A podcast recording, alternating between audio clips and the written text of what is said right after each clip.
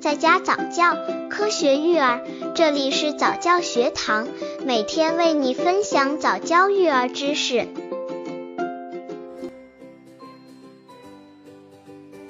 婴儿吐奶怎么办？很多爸爸妈妈面对宝宝吐奶，不知道该如何是好，急急忙忙帮宝宝擦掉，但真的这样处理吗？下面都是以常见的生理性吐奶为基础哦。一旦出现吐奶，用这三步进行处理，就算完美了。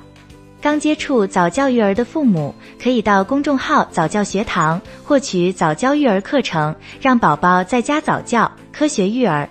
一上身抬高，吐奶一般都是在刚刚喂完宝宝而直接躺下的时候出现，所以一旦发现，就应该把宝宝的上半身抬高，而且这个动作也可以防止呕吐物进入气管。导致窒息。二、适当补水。宝宝吐奶后肯定会有一阵子的哭闹，因为自己不舒服了。只要稍后恢复过来，问题就不大了。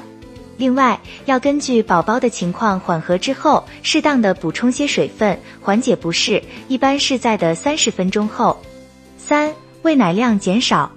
如果宝宝在吐奶之后饿了，重新想吃奶的时候，是可以再给宝宝喂的，但是注意量不能像刚才那样多，而是减少到平时的一半，而且不能辅食。